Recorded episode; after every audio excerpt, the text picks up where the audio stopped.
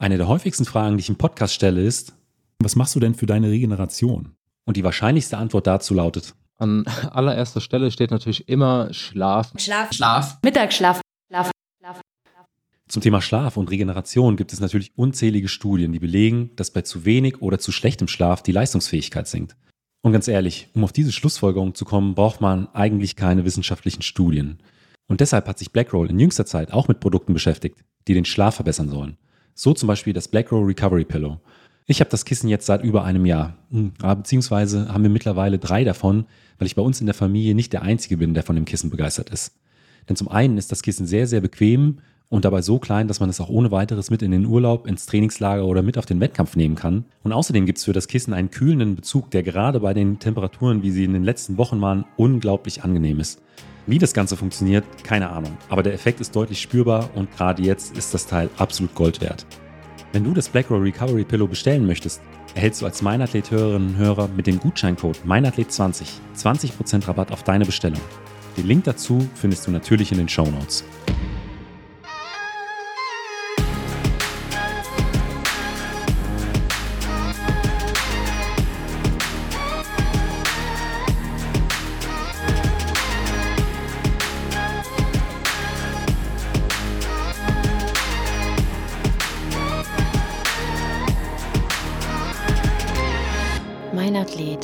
Leichtathletik-Podcast aus Frankfurt am Main. Herzlich willkommen, Lynn. Hi, Benny. Ja, Lynn, wir haben ja vor wenigen Tagen erst eine gemeinsame Folge aufgezeichnet. Da haben wir schon mal so eine kleine Vorausschau gemacht, was uns in München alles so erwarten wird während der Leichtathletik-Europameisterschaften. Jetzt sind schon ein, zwei Tage ins Land gegangen und ich glaube, äh, die hatten es in sich. Auf jeden Fall, also was heißt hier ein, zwei Tage? Ne? Wir haben uns vor wenigen Tagen noch gesprochen. Ich habe also gefühlt ist seitdem ein Monat vergangen, weil so ja. viel passiert ist. Also ich hoffe, wir kriegen das überhaupt alles beisammen jetzt mal ja. heute. Aber das ist schon der Wahnsinn, was hier in den ersten Tagen in München passiert ist. Das erste Highlight war die Marathonstrecke. Also die Marathonläufe bei den Frauen und bei den Männern. Das war ja auch noch so ein Hauptthema von uns äh, im, im Hinblick auf die Startzeit und auch die Temperaturen. Jetzt rückblickend aus deiner Sicht, äh, was sagst du zum Marathon? Also erstmal überragende Ergebnisse auf jeden Fall. Ich denke, da sind alle super mit den Bedingungen zurechtgekommen. Es war natürlich relativ warm auf der Strecke. Das kann ich auch aus eigener Erfahrung noch bestätigen, weil ich da an dem Citylauf teilgenommen habe, dem Run of 22, ähm, wo ich auch dann quasi nach den MarathonläuferInnen auf die Strecke gegangen bin und die gleiche Strecke laufen durfte. Ähm, aber so, nochmal zurück zu den MarathonläuferInnen. Also, die haben es wirklich super gemacht. Ne? Erst sind die Mädels um 10.30 Uhr an den Start gegangen. Da überragend äh, Miriam Datke, die sich so lange da in dieser Spitzengruppe mitgehalten hat ähm, und dann wirklich auch noch um eine Medaille gekämpft hat. Ja. Leider dann ne, nur den vierten Platz mit nach Hause genommen hat, aber trotzdem das Mannschaftsergebnis Gold, also für das Marathon-Team, das war der Wahnsinn. Also da haben sie sich wirklich ganz teuer verkauft und dann eben eine Stunde später auch die Männer äh, mit dem grandiosen Finish von Richard Ringer. Äh, das hat mich so berührt, wie der da gekämpft hat. Also wirklich kurz vor Schluss war da noch so eine große Lücke zum Führenden und trotzdem hat er das da ähm, noch zugelaufen. Ich glaube, er hatte auch geschrieben, die letzten 100 Meter in 13 Sekunden am Ende eines Marathons. Ne? Also das muss man sich sich auch wirklich mal vor Augen halten. Das war eine wahnsinnige Willensleistung und ich war ja in Flagstaff noch mit ihm im Trainingslager dieses Frühjahr und äh, da hatte er wohl schon gesagt, ja, ich möchte gerne Europameister werden, aber da noch so mit einem zwinkernden Auge mehr oder weniger, weil er auch ein bisschen Probleme hatte in der Vorbereitung und deshalb kann ich ihm das total gönnen. Also es ist ein ganz, ganz toller Erfolg und da stand München wirklich Kopf. Ja, ja, und ich glaube, das ist, das sind so Fernsehbilder, äh, die gehen dann auch so ein Stück weit in die Geschichte ein. Es gibt ja äh, zu jedem großen Wettkampf auch immer irgendwas, äh, was dann prägnant war, was ein einprägsam, was wirklich einprägsam war. Und äh, ich glaube, diese Bilder von, von Richard, die gehören auch einfach mit dazu, wie er da diesen äh, Schlussspurt angesetzt hat. Und äh, ich denke, da hat ihn dann auch das Münchner Publikum getragen. Du hast gesagt, die Stimmung auch da war schon an der Strecke Wahnsinn. Äh, München stand Kopf. Und ja, wenn man äh, da den letzten Konkurrenten noch im Blick hat, äh, und dann so von der Masse, muss man sagen, auch nochmal angeschoben wird, dann kriegt man einfach, glaube ich, nochmal mehr Energie, als man eigentlich für möglich gehalten hätte. Absolut, das kann ich nur bestätigen. Also als ich nachher dann auf die Strecke gegangen bin, ich wurde so getragen von den Zuschauerinnen und Zuschauern, das war wirklich Wahnsinn. Also gerade auf den letzten ein, zwei Kilometern, wo man da Richtung Odeonsplatz gelaufen ist, ähm, ich dachte so, ich bin das erste Mal in München, aber ich habe das Gefühl, die ganze Stadt kennt mich, weil ich wurde so von allen angefeuert und deshalb kann ich mir auch nur nur vorstellen, dass Richard da wirklich ins Ziel getragen worden ist und dass ihn das nochmal richtig angestachelt hat. Also das war eine wahnsinnig tolle Atmosphäre da und es war richtig Leichtathletik-Stimmung im Herzen von München. Und ich glaube, äh, die, die Leichtathletik-Stimmung auf der Straße hat sich dann auch gestern Abend auf äh, die Stimmung im Stadion übertragen. Ähm, du warst ja gestern im Stadion, äh, ich mit meiner Familie auch. Und ich weiß nicht, wie es dir geht, aber ich glaube, im Rahmen von einer Leichtathletikmeisterschaft so eine Stimmung habe ich noch nie erlebt. Also das war äh, atemberaubend. Also wirklich der absolute Wahnsinn, was das Münchner Publikum da geleistet hat. Das ist also äh, wirklich unvergleichbar. Es war, glaube ich, am Ende des Tages wirklich komplett voll das Stadion. Ich glaube, es gehen 60.000 Menschen rein. Ich kann mir gut vorstellen, dass auch nahezu äh, 60.000 dann wirklich drin waren und äh, die haben wirklich die Athletinnen und Athleten da so toll unterstützt. Also es war eine richtig tolle Stimmung, aber natürlich auch zu Recht. Also die Leistungen, ähm, ja, waren der absolute Wahnsinn des deutschen Teams. Da haben wir jetzt lange genug genug über die WM gesprochen und dass es da vielleicht ja, nicht hundertprozentig gut gelaufen ist, aber allein dieser zweite Tag, dieser Nachmittag hat das alles wieder wettgemacht. Ja, absolut. Also ich glaube, äh, da können wir anfangen mit der, mit der Aufholjagd von, von Niklas Kaul. Äh, nach dem ersten Tag hat man halt schon der einen oder die andere so ein bisschen darauf gehofft, naja, vielleicht äh, könnte es eine Medaille werden für, äh, für Niklas. Er hat sich dann ja am zweiten Tag sowas von ins Zeug gelegt. Und ähm, spätestens dann, als bei ihm der Speer das erste Mal dann auch Speer das erste Mal wieder über die 70 Meter geflogen ist, äh, da äh, hat es keinen mehr auf den Sitzen gehalten im Stadion. Und das hat man dann auch gemerkt. Das hat ihn dann so extrem gepusht äh, und dann auch ähm, er wurde auch von dieser Stimmung vom Publikum, äh, muss man sagen, dann auch äh, zum Schluss über die 1500 Meter ins Ziel getragen. Also da hat er nochmal äh, sowas rausgehauen und auch konnte so einen Abstand zum Rest des Feldes herauslaufen. Das war einfach nur beeindruckend. Ja, also gerade die letzten zwei Disziplinen sind natürlich zwei, ja, wo er sehr, sehr stark ist im Vergleich zu den anderen, also mit 76, 05 Metern im Sperrwurf und dann am Ende eben 4 Minuten 10. Ähm, tief auch noch in, über die 1500 Meter, das, das war schon der Wahnsinn und ich glaube, er konnte es dann auch selbst kaum fassen. Also das war eine richtige Aufholjagd und da konnte er dann tatsächlich auch noch Simon Ehammer auf die Plätze verweisen. Also wirklich eine grandiose Leistung an dem Abend. Dann äh, standen ja gestern auch die äh, 100 Meter Halbfinals und äh, Finals äh, mit auf dem Plan. Bei den, äh, bei den Männern waren ja mit dabei Lukas Ansa Pepper, Owen Ansa und Julian Wagner.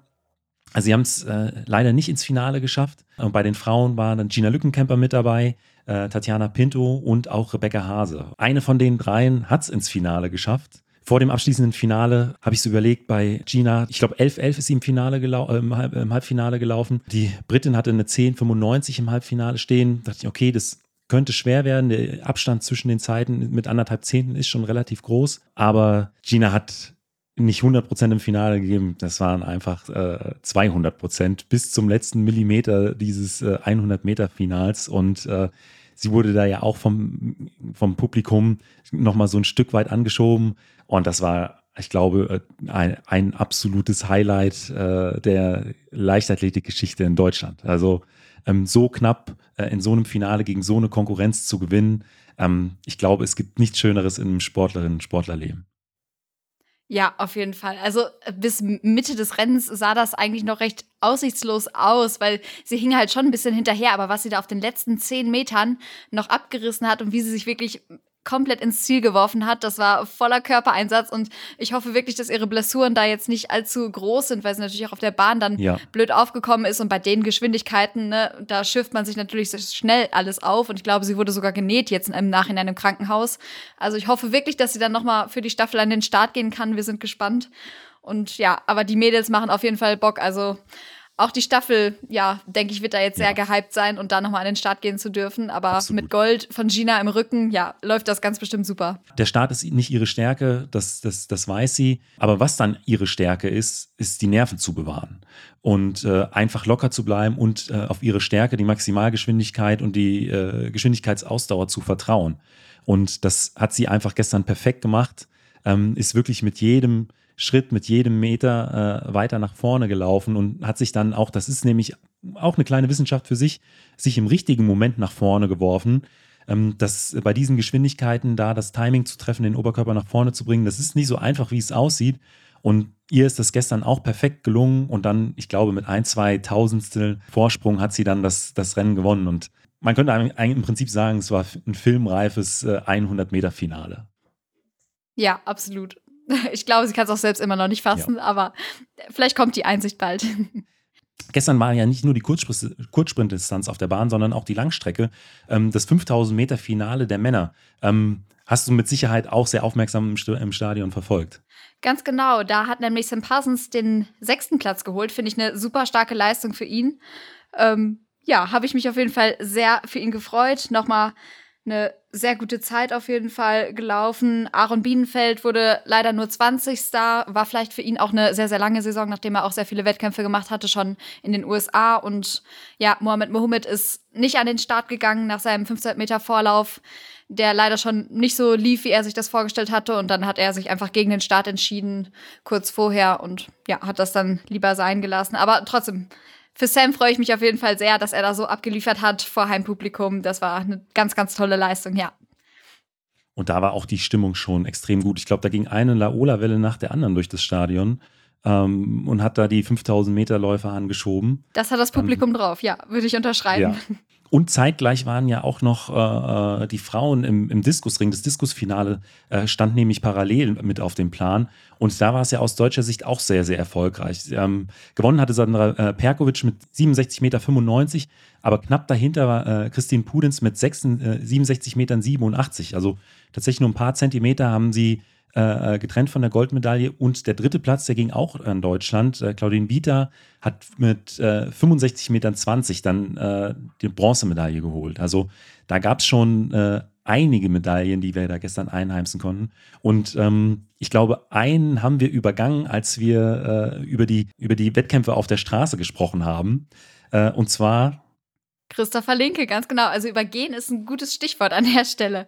Der hat nämlich, ja, endlich mal eine Medaille geholt, nachdem das ja viele Jahre, die seine Karriere einfach jetzt schon andauert, nicht geklappt hat. Aber jetzt endlich mal Silber bei der EM hat mich auch sehr gefreut. Ich habe tatsächlich an dem Morgen noch meinen Dauerlauf gemacht, da zum Odeonsplatz, hatte ihm noch schnell viel Glück gewünscht und ja, da hat er einfach ein wahnsinniges Rennen gemacht, was auch nicht selbstverständlich war, weil zwei Wochen vorher hatte er eben noch Corona und war jetzt erst kurz wieder im Training. Also eine absolut wahnsinnige Leistung auch vom Kopf her, wenn man weiß, man hat erst so wenig trainiert und nach Corona ist man ja eh alles ja sehr langsam angegangen und eher sehr ja. unsicher, aber da hat er dann einfach mal völlig überzeugt und ich glaube, er war auch selbst ziemlich überrascht, dass er das dann so abgeliefert hat. Hatte er sich selbst im Vorhinein gar nicht so zugetraut.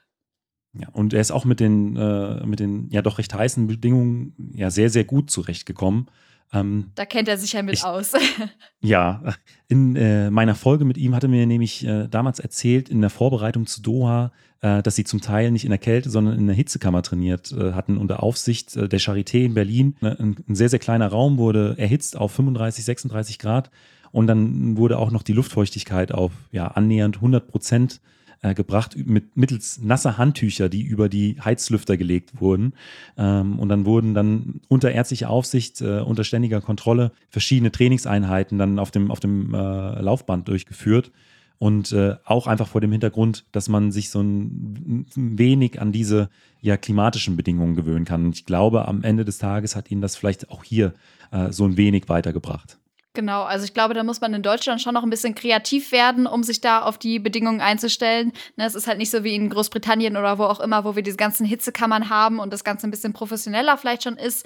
Aber trotzdem, also, ne, da muss man halt wirklich aus den Gegebenheiten das Beste machen und Vielleicht sollten wir auch noch unsere anderen deutschen Starter kurz erwähnen. Wenn wir jetzt schon Christopher Linke angesprochen haben, dann war da natürlich auf, den, auf dem fünften Platz noch äh, Jonathan Hilbert und auf dem achten Platz Karl Domann. Also auch eine ja, starke Mannschaftsleistung, genau wie bei den Marathonläuferinnen und Marathonläufern. Ja, und äh, ich muss sagen, es, äh, oder wir müssen sagen, das ist jetzt tatsächlich wirklich nur eine sehr, sehr kurze äh, Übersicht über das, was in den letzten Tagen passiert ist. Es soll nur ein äh, kleines Update sein, weil ich denke, ansonsten könnten wir hier eine Zwei-Stunden-Folge draus machen. Ähm, ich glaube, das heben wir uns dann auf für vielleicht ein, zwei Tage nach der Europameisterschaft. Sehr gerne. Genau. Also würde ich mich drüber freuen, aber es ist echt in der letzten Nacht allein schon so viel passiert. Äh, ich musste gerade auch selbst erstmal nochmal durchgehen, äh, die ganzen Ergebnisse und News und alles, damit ich hier nichts vergesse. Also echt, das kann man kaum so kurz zusammenfassen, ja. Vielleicht heute noch äh, von der äh, Vormittagssession. Ähm, Siebenkampf der Frauen hat ja begonnen und auch die Vorläufe bei den Frauen und Männern über die 400 Meter Hürden. Da waren ja aus deutscher Sicht äh, Carolina Kraftschick und Konstantin Preis mit am Start. Ähm, beide haben sich dann auch souverän für äh, das Halbfinale qualifiziert.